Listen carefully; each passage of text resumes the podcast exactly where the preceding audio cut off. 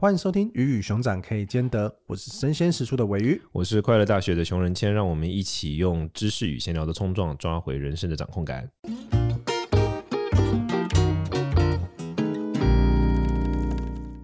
今天我们这题要聊的是创业的时候要准备什么？创业的时候要有一个 rich daddy。完蛋，你听到这个话，大家答的是我们没有啦，没有在开玩笑的。创业的时候准备什么？不知道哎、欸。创业的时候准备什么？你对创业的想象是什么？Open the company。没有，我要讲说，我我要回答你说，原来如此。这梗大家这梗大家哪知道？反正就是尾鱼呢，前两天在他的他的脸书上面分享了一个 Lego 这些对话，两个乐高这些对话，然后就说用三句话可以解决掉所有的话题，就是最后怎么样了？你怎么想？呃，还有原来如此。对，这三句话重复就可以把那种讲话要讲三十分钟的人，在两分钟把它解决掉。所以我现在要回答原来如此。我觉得创业没有什么不知道，因为我觉得现在是一个人人创业的年代，我觉得现在创业变得越来越难定义了。对啊，你要啊就。就不当劳工，好像就创业啦、啊，好像就也变成一人公司，对不对？对啊，那也是对对啊，那算不算创业呢？好像你要说他不是，也很难去界定人家说不是啊。所以我觉得这一题，光这一题我就会卡住，有点像哲学性的难题呢。你觉得呢？我就看有没有需要严格去定义它啦。严格一下来，因为以一般的状态来看呢、啊，就是以开公司的人好了，嗯、对他就是啊，我今天做生意，跳脱整个职涯的一般上不是当员工以外的，可能就是对。做生意，或是他可以讲到他的创业，对，就是这一块。那可能对于戏股那边严格定义是，他可能需要是指数型成长的公司，嗯，他才会可能被称之为新创或创业。指数型成长的例子就是，可能一般我们营收在可能一年涨个十趴、二十趴、三十趴，我就已经算很好了。可是你可能创业公司，它可能就需要今年做一百万，明年可能只要做两百趴，可能变两百万，那可能变一千万，可能变五千万，需要这样子激烈的植入性成长，所以它就会成为一个循环，因为它需要激烈的植入性成长去抢夺市场，那你就需要烧钱，烧钱就需要募资，所以其实募资是为了这样来的，为了让你公司有植入性的成长。嗯所以其实为什么你可我们可能很常听到报道说，哎，谁谁公司募资了多少钱，或者谁谁公司营收怎么成长个五倍、十倍，像这样子，在新创公司是常发生的、跟常看到的原因在这边。但这个应该跟就像我刚刚跟你聊的，就是美国市场它的特性，就是美国很爱乱按印钞票啊，美国乱印钞票，全是为他买单呢、啊，就看他可能市场上热钱很多，然后钱就开始往这个地方跑。我在想，还是应该会有些关系吧。那如果来到台湾，你会怎么定义台湾的创业？总不能说还是你去登记一个公司就就算创业这样？我觉得，如果是这样的话，我就连续创业了。我可能登记好几家公司。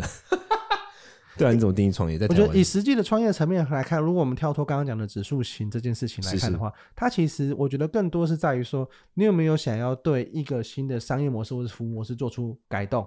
就是假设你今天你你本来广告公司工作啊，你出来就开另外一间广告公司。嗯，那就比较像是，就是你刚刚讲的，就是做生意或就是开公司。嗯、公司。对，那可是你今天想要做的是，哇，你你觉得，嗯、呃，广告公司现在都是用人在做广告，你觉得人不可靠，我要用一个 AI 的系统来做广告，像这样子对我来说是有新的商业模式创新的，或者是你要去打破既有的模式的，这样这样子称之为创业或是新创，我觉得可能你会觉得说真的是比较酷一点。哦，这好难哦！要去改变一个商业模式，也不能说改变它。你说改变也不算改变，你说在某一个环节去做一个调整，是不是？一个一个一个一个改动，才会有所谓的创新的成分在里面嘛？哦，所以你觉得创业本身必须跟创新挂钩？创业本身一定是带有创新的的成分在里面的？对，我觉得如果是要所提及所谓的新创这件事情的具体定义来看的话。哦，OK，那这样的话，你会怎么定义？就是说，创业必须具备的一些条件，或者说，创业必须要先，人家要创业的话，你会给他什么意见？我觉得很多人啊想要创业，好像只是想要跳脱他的，不想要当老公而已。这样的话，好像很难。其实也不会啦，我觉得我们现在不要去严格定义他，可能创业、做生意、开公司这些东西，如果是混为一体来谈的话，他今天只是想要跳脱他原本的当负责人、职业的路径的算当负责人的话，我觉得其实你刚刚最前面讲的需要一个 rich daddy，他可能就是要思考，就是你你的人题目是什么，嗯，跟你的身边获得的资源是什么，对。对，我觉得这三块就是你需要去思考，就你到底要做什么题目，你要创什么公司，对，就我一开始创业我也遇到这个难题啊。就是啊，我我在广告公司做了这么久，那我出来，我也是要开一间广告公司吗？那我在那边开广告公司，跟我在本来这边做有什么差别？对，就是这些东西，它第一个一定困扰你。嗯，那这东西当然是大家比较容易选的啦。就是你可能你今天在做企划工作，那你跳出来自己接案，其实你比较容易接到生意。对对，那你说你要去做另外一个职业，它就需要重新的像我其实就吃到这个亏，就是我本来跟教育啊、知识经济啊这些东西一没有没有毛关系。你不是文青吗？没有了。我说我整个的资源的累积，哦哦哦其实跟这都没有关系。这边的是我出来，我可能要重新踏入这个市场，让大家认识我们，让大家就是我花了很多力气在这些事情上的建制。哦，建立你的 reputation。对，哦、所以如果你有好的资源，我举个例子啊，我们今天才跟同事在聊天，就发现我们有同事是正二代。哦，是哦，哇，那你现在 OK？那他今天如果出来从政的话，他就有很好的资源，对，因为就是他身边的人，就是他就可以很简单的去某一个知名立委下面当助理，对对。可是，一般人可能要进去就很困难，对对对，对，对，对。所以他你拥有的资源这件事情，我觉得他也会取决于你的创业成不成功，他也会影响你创业成不成功。OK，天哪，你你会定义我在创业吗？我蛮好奇的。我自己觉得你在做的事情，不管是你本来在做的宗教改革，我觉得这些东西某种程度来说，它都是算一种。新创以，大方向来说的，但好难界定哦。就是跟他讲说，嗨，我是新创，你干嘛？我我改革宗教。然后，哎、欸，我跟你讲，我我以前的难题已经是第一个，就是我我以前跟他聊天就说，哎、欸，我在国外留学，哎、欸，哪里？印度，这已经过够奇怪。然后出辞职来之后，我要干嘛？我要创业干嘛？我改革宗教，这样 OK 吗？就可是大家对创业是不是会有一些，嗯，怎么说啊？因为我我我觉得我身边。我身边其实很少新创的人，我先讲。那后来慢慢慢慢开始接触，间接接触到一些新创的人。我觉得新创是不是他？我我觉得大家对新创有几个迷思。好，我我也很好奇，我想要问你，比如说，好，可能第一个新创大家会有迷思，就是新创要么没做成功，要么非常赚钱。但是我后来发现，相对于你可能开一个餐厅，有有可能餐厅其实更赚，或诸如此类。那你你你怎么看？你的经验是什么？啊，对，这东西就是刚前面讲到的嘛，就是因为你需要去改革一，或是你需要去扭转一件一个商业模式，或是你需要从大家建立习惯。以 Uber 举例，本来大家吃饭都在家里吃，或去餐厅吃嘛，突然间你要别人送餐到你家这件事情，然后你还要多付钱给那个送餐的人，这件事情是大家习惯是本来就没有的，在这个习惯建立的过程中。就是一个非常烧钱的过程。那你之后你你也不知道你会不会烧成，就是还好有遇到疫情，所以大家有习惯了。假设没有疫情，他钱烧光了，公司就死掉。所以新创其实存活的几率，五年内的统计好像是百分之九十九还是九十七的会挂掉。对对，所以它难存活的几率在这里，是因为你需要去改变一件事情。那刚刚前面讲的开餐厅，或者是我去开一个服饰店，那个已经是在既有的大家习惯的模式中。嗯，对，你只是再去。做了另外一个服务出来而已，嗯、对，我觉得这东西它相对起来存活的几率就高。所以刚才讲，如果我们需要去严格定义新创或者开公司的话，对我来说的定义会比较偏向是，就是你真的要去有一个商业模式的创新，或是你需要去重新去定义什么事情，我觉得那比较像是，那势必它就是困难的。哦，听起来很痛苦啊，它是很痛苦的。对啊，天哪，我这超不，那我这样一讲，我觉得很不建议人家创业。不过，不过，不过，其实对我来说，像是佛教改革啊，如果你是用痛苦不用想数位的方式，或是你说这，我我觉得对我来说，它也是一种他不理我关于 痛苦 关于新创的建议，很痛苦。我跟你讲，痛苦。我觉得我这样讲，我觉得蛮痛苦。就蓝海跟红海嘛，讲白了，就是说你在红海里面还是在蓝海里面，但蓝海里面你可能淹死几率百分之九十九，蓝海下面全都是古海这样子。其实说实在的，我觉得这东西就是我第一年创业的时候，我都会说，哎。大家就来试试看啊，反正又没有什么损失。但是我做到损失吗？怎么会讲这句话？其实说实在的，以我们这种创业好了啊，就是他就是人嘛，嗯，你就是几个人的薪水，你真的花光了。你说要回去打工赚钱，你真的要还那个债务，不可能是你这辈子还不起的。对，你不可能几个人薪水你赔到什么上亿这种夸张的数字，除非你去做什么奇怪的事情啊，不然其实没有那么困难。对、嗯，我觉得对，对，所以我一开始会觉得说，哎呀，反正就来试试看。但做到后来三四年、四五年之后，员工多了，人多了之后，就会发现，哦，那个责任变得很重大。对，对我觉得那个责任是。就没有那么简单，就是你可能很常问问会说，为什么像是郭台铭那些人都不退休？可能一方面他很喜欢工作，这是一个；二方面是就是他今天随便任何一个错误的决定，一个场关的可能上万个家庭，嗯，就这样因此失业。对，对我觉得像是这样子的责任，他背在你身上的时候，我觉得。就没有像我一开始感觉起来那么轻松，就说啊，不然就尝试看看。嗯嗯，文青病被治好了。我今年不，你的书书不是要往写这个方向吗？创业还没开始写，真的吗？你不大纲写好了？哦、先先列大纲出来而已，内容都还没开始写。对啊，我我就是这很典型，治好了文青病啊，那个就是都可以那个被治好，这治愈了，没有办法。但，我我觉得创业啊，我觉得很多人都可能会把这件事情想的就是说，比如说我我不想当劳工了，我不想要干嘛了，所以我想要创业。我觉得这会有一种观点，那可能就比较像我们刚刚讲，他这个开一个公司。但我们现在在比较严格定义的所谓新创，它是一个在蓝海里面做事情的的地方。但我刚刚听到一个很关键的东西，听起来你不是一开始就很明确知道你想做什么？你看起来听起来也是一开始也想是我现在开个公司好了，感觉、哦、没有没有，一开始我就是对于知识经济这件事情是是有想法的。可是你不是说你刚刚离开广告公司的时候，你在想说你要不要开一个广告公司或干嘛吗？那个时候你、哦、就是在前面题目判断的时候是这样。哦，但呃，你想要做的方向是明确的，只是题目判断上你你在思考。对，应该说一开始在创业的时候，你因为前面刚刚讲的题目、人跟资源嘛，啊，我的资源就是在广告公司，嗯、所以我想说，我是不是要出来开一间广告公司，然后再去把资源转过来之类的。但是后来就发现，其实这不是我长远来说想做的事情。嗯，OK，所以我觉得第一个应该说，要创业的人，你真的必须想要解决市场上的某个问题。如果没有这种想法就，就就算了。我是说红那种蓝海型创业，对 对对，是吧？我觉得就是那个那个那个东西，就是你要找到一个痛点，然后那个痛点是可能跟你有关，或者是你看到你觉得这东西是有市场的。哦，就发自内心想解决的事情。对啊，因为那时候我就觉得说，知识经济这件事情跟哎，可能我们看到国外有像是得到啊，有做一些好的内容，那。这东西为什么台湾没有人做？对，或者是台湾有没有什么用？我觉得不错的方式来做，这可能是一个。然后第二个是，就是我也认识很多讲师、很多老师、很多出版社的人，他们可能对于行销啊，或者对于一些包装上面，他们可能比较没有那么擅长。对，那就是说，哎，我对这方面有有一些我自己的独特的想法，我可以来尝试看看。对，就是我可以解决这个问题。哦，所以你讲到，我觉得你描述了两个重点：第一个是看到市场存在的问题，第二个是觉得自己有解决的能力。对，两个都具备的情况下，你才适合创业。Rich Daddy 是次要的，但这两个是要件。这两个没有的话，你 Daddy 也可能不会被你说服。对，去跟 Daddy 提那个 promotion 的时候，Daddy 可能直接拿一钱叫你去，就是去玩就好，不要烦。因为我觉得这聪明的 Daddy 都不太会让自己小孩创业。第一笔钱只是刚开始，后面就会持续。第一笔钱是最简单的，烧一堆钱出来。对，后面那第一笔钱是投机款而已，后面会狂烧。所以那个如果你的自己的那个 promotion 不是很好的话，可能你的 Daddy 就直接那笔钱给你，但叫你不要创了，你就去玩，然后玩就是想法改变之后再说这样，所以就变这样了。所以其实想法更重要。创业是一个蛮好的教育，我觉得。如果你让你教育的孩子，让小孩看到无常、生死、生死，我觉得我我觉得创业者比一般人碰到更多的挫折。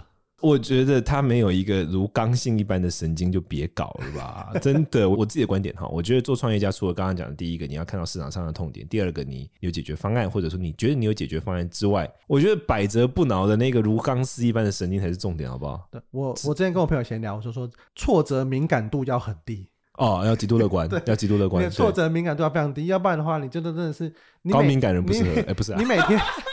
每天在那边，对，你每天在那边悲伤，就遇到各种各种，每天要看智商了。你需要请一个智商师在你的公司里面，每天跟他聊天。对，我真的觉得创业家非常需要刚性的神经，而且他是那个神经是要已经强大到，就是说你就是觉得接下来可能会暗明无期，大概三四个月或者是一两年，你都觉得 OK 没问题，我可以走过去的，没问题的，没问题，两年 简单小 case，对吧？我觉得是这样，而且我觉得对现在很多人来说更加困难这个是对，你要睡得着觉了。说实在的，哦，对，就在怎么困难的状况下，你都要睡得着觉，不然你就会先把自己累垮。对啊，对啊，对啊，所以说，我我那你对于如果有人想跟你说，OK，假如你你孩子有一天跟你说，哎，Daddy，我想创业，或者是 somebody 跟你说想要创业的话，你会跟他们聊几个问题，或者什么？认真聊的几个问题，不是那种原来如此那种，是认真。刚刚刚刚刚讲的那些题目，人跟资源，这是第一个是要去思考这些东西嘛？对对对。然后这个中间，我觉得我在这几年比较大的体悟就是，我觉得题目啊是容易找的跟换的。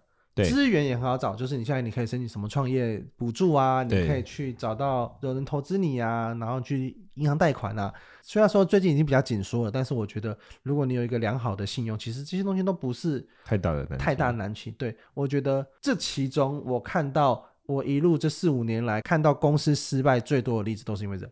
怎么说？partner 的拆伙，就是你这个东西明明就很成功啊，可是就是你 partner 一拆伙。你可能一部分的关键资源就没了，对，那你就是只只剩下你来做，就发现做不起来了，对，那公司就只能收掉了，嗯，这种可能是一个。那很多很多是夫妻创业啊，夫妻一起开一间公司，哦，Oh my God，吵到吵到离婚，这不是一个好选择。那个回头来看，都不是做的事情对不对，做的事情好不好，很多时候就是在里面的人的吵架，然后很多是没有成功的时候，大家一起共患难，然后成功的时候，大家分钱上。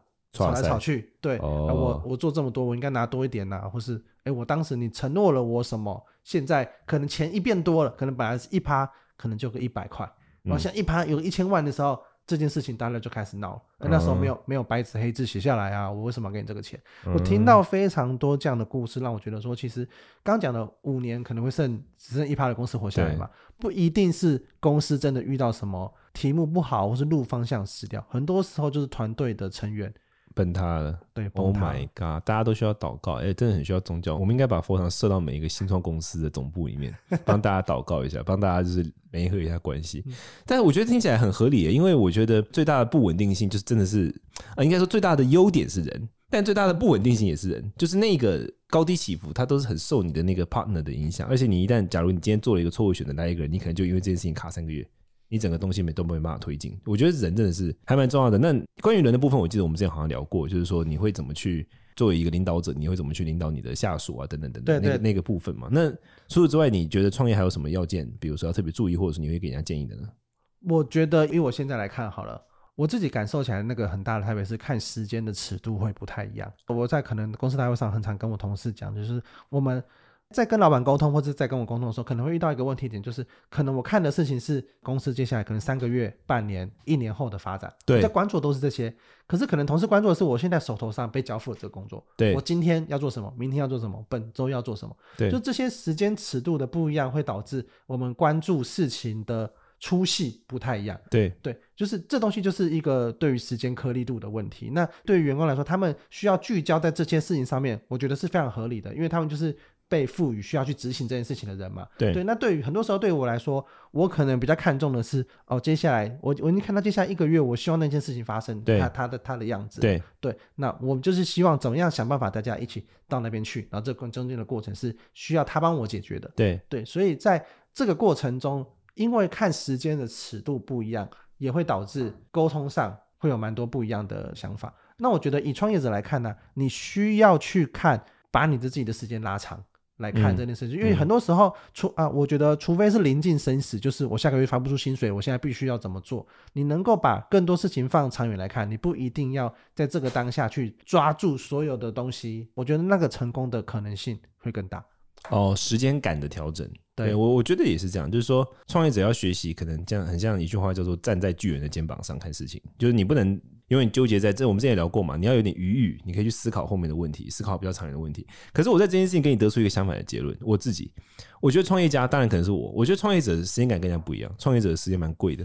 哦、然后然后我超容易，我觉得我创业之后就很难跟一般的朋友互动，我超容易被激怒，因为他们的时间感跟我们不一样。你没有办法跟他闲聊，不是不是只有闲聊的问题，比如说好，我今天要跟你约吃饭，我就是要精准到晚上七点，或者是怎么样，我不能接受那种下午五点才在那边说。啊，那我们等下怎么约？然后可能你读个讯息有十五分钟之后，来来回回搞到晚上九点了，就我就不能接受这种事。但是，一般当他不是创业者，他可能是上班族，或者说他是比较有余裕的时候，大家其实都是这样的。特别是现在年轻人，可能到了快要见面之前，然后才说啊，我们等下怎么约？然后另外一个可能说哦，等下怎么样啊？然后来来回回，可能光这个讯息每一次一来一回都是十分钟，然后等到这个事情发生的时候，就已经不知道跑哪去了。但创业者他可能后面有行程，前面有行程。如果这个行程没有的话，他要只有卡中间这个时段。对，然后然后那个时间感就变得很紧张，你知道吗？然后当其他人那么那么 chill 的时候，你就觉得，呃，你快受不了了。我我我不知道你会不会有这个经历，啊、我很强烈。我之前看过比较夸张的是 Elon Musk，他是他说他的时间是五分钟，对，或是十分钟为一个单位的，对，就是他把所有事情的切分是切分到那么细，所以变得是当你跟他沟通的时候，你必须要很讲重点。对，对你没有办法跟他跟他闲聊。我觉得我们刚刚讲的对两个时间是不太一样，一个是你实际执行的时间感，因为你会被各种行程塞满你的生活，你就比较忙一点的，你喜欢做各种事情，你也很容易排满这件事情。对，对，对，对，对，对，我就是因为你各个的行程都被排满了，所以你变得是在每一个行程的中间的空档，那个行程就是很宝贵的留下来的，留下来给 for 某一个人的。对，对所以这个东西也会遇到，就是可能很多人会来说，哎，我好像常常有一些问题想要去问一些老板或者创业者。为什么他不愿意回，或者是怎么他怎样？而是就是他每个时间段他都有可能有必做的事情。对对，我觉得这些东西是一个对于创业者的这个时间。那我刚讲的时间比较像是就是拉长尺度来看啊。对，这件事情是假设你有件事情是好，我举个例子，假设我们今天要累积一个资源或是一个方法，它需要十年才能做成好了。对。那如果对手要来炒你，对手要来学，他可能同样再花十年。当他花了十年之后，你又多了十年，那你又可以再做下一个的进步。可如果这个东西是你只需要两天就可以被复制了，那对方对对方只要两天就可以来复制它。嗯、我觉得拉长时间尺度来看这件事情，那我觉得不管是我们两个讲起来，就是对于时间这件事情，我觉得大家的对于一个创业者来看，他他的时间的感受度会跟人家不一样。然后所以导致我最后得出的结论就是，我觉得要创业的人，他可能就要有一点心理准备，就是他可能会有一两年甚至两到三年的时间，他的生活就是只有创业。因为他真的，我我后来发现好像很难让非创业者理解这件事，因为一般人可能他就会有比较多余裕，或者说他会去做一些。我我所谓的余裕是他可能会去做一些更多的这个个人喜好啊，或者说他会花更多的时间跟朋友相处啊。今天上班族听完这集会觉得说，你觉得上班族都很闲是不是？不是不是，我不不是这个意思，就是可能创业者是他更孤单到有时候你就是一个人，啊、你必须一个人，大部分时间是一个人的。你可能虽然有很多同事，但是你虽然在同事之中，你还是一个人的。你可能就是必须一个人去思考那些问题。所以我觉得创业很很容易必须要累积的一种，嗯，不能说或者说要准备的一个心理状态，就是你可能会真的就是整个人埋在创业里面两年的时间，你可能几乎没有什么私生活。你也不太能够被人家理解，说你为什么会这么的没有私生活？你也不太能够被你的亲友或家人理解，说你怎么会忙成这样，然后怎么还没看到结果？等等等等等等，他会有很多这种东西，所以我觉得心理素质也会是一个很重要的，就是你要耐得起，真的就是。塞在这里面的那种孤单过程，应该算是是啊。我觉得寂寞是，就是我觉得你想要做一个什么大事，然后这个大事它可能对它可能时间尺度又比较长的，然后或者是通常新创在做的事情，可能不是当下可以理解的。对啊，对我觉得在做这些事情的时候，你会觉得说只有你自己懂你自己。对。对，很多状况，所以你必须要耐得住这个。如果你耐不住这个的话，那也就可能不太适合是一个好的 option。大概是这样。你还有什么建议想给大家吗？我这边差不多是这样子。我觉得最后可以跟大家讲一个，就是你可能创业的时候你会看很多书，那时候我创业有看了非常非常多非常多的书，有书单的吗？非常多很多文章。但是我自己觉得啦，行动会比较重要。尽信书不如行动。嗯，我觉得你真的是做下去之后。再做调整，我觉得这个是，对，就会微调微调。对，但那抓下去不是说就是你第一步就把你毕生的积蓄就这样砸下去。哦，对对对，对对对，我觉得 不要做这种决定，就是你试着先去尝试。就是用最小的单位尝试，就是你可以先在公司，假设你想要开一间营业公司，你可以在公司先去做一点接案，或者是你知道你就知道，哎，既然这件事情你可能变得是你自己要变成是企划的那个人，你是要接待客户的那个人，你又要是拍片的那个人，你要去谈钱的那个人，对，就这些东西是不是你能做的？对，然后你就知道哦，那这样如果我开一间公司，我要怎么办？我觉得创业也有趣的，就是假设你有地方不能做啊，你超不喜欢谈钱的，嗯，如果那你要找 partner，你就知道那我要找什么样子的 partner，嗯嗯，对，我觉得先从尝试试错再去做调整，这件事情是非常重要的，因为空想啊，我我不管是这一集还是我之前的集数，我觉得都会谈一件事情，就是空想大多时候都是可怕的，对，它都只会造成各种焦虑的循环，是是是，对，只有行动能是一切的解法，对，因为空想的时候会把所有的问题都在同时叠在一起。但是行动的时候，你就会发现问题问题是顺序，它是顺序性的。就是我觉得空想的时候，所有问题会变平面；但是当你行动的时候，问题就会变成立体的。它是一个步骤一个步骤一个步骤可以解决的，它是有可步骤可循的。空想的时候不太会这样，它就全部一涌而来，全部冲进来。我的想法大概也是这样子，所以我们今天应该就到这里。对，我们今天的节目就到这边告一个段落。如果你对我们的节目你想要听我们回答什么问题，或是你有什么题目想要跟我们说的，欢迎在我们的 Apple Podcast 下面留下我们的五星评论。然后记得在五星评论里面再留言给我们哦，谢谢大家的聆听，我是熊仁谦，我是伟玉，下次见，拜拜，拜拜。